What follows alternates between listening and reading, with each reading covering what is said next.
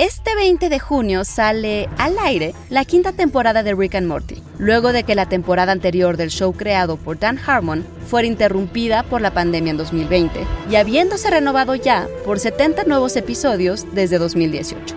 En México se puede ver a través de Netflix, y es que eso de al aire suena anticuado para un programa de ciencia ficción. Institute.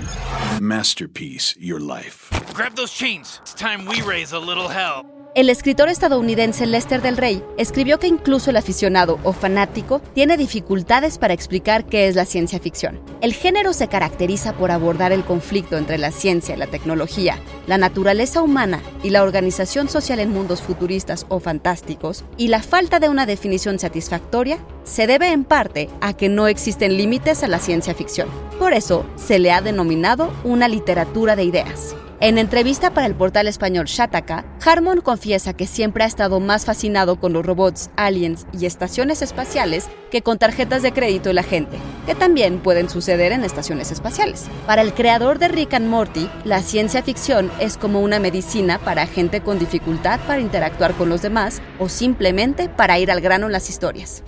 Now what? Now we go, Team de acuerdo con John Truby, uno de los llamados gurús del guionismo en Hollywood, la ciencia ficción no se trata de predecir el futuro, lo que es imposible, sino de mirar a nuestro presente desde otro punto de vista. ¿Y qué no es eso lo que hacen Rick Sánchez y su nieto cada vez que visitan una nueva dimensión? Como dice aquel otro clásico, es más humano que lo humano.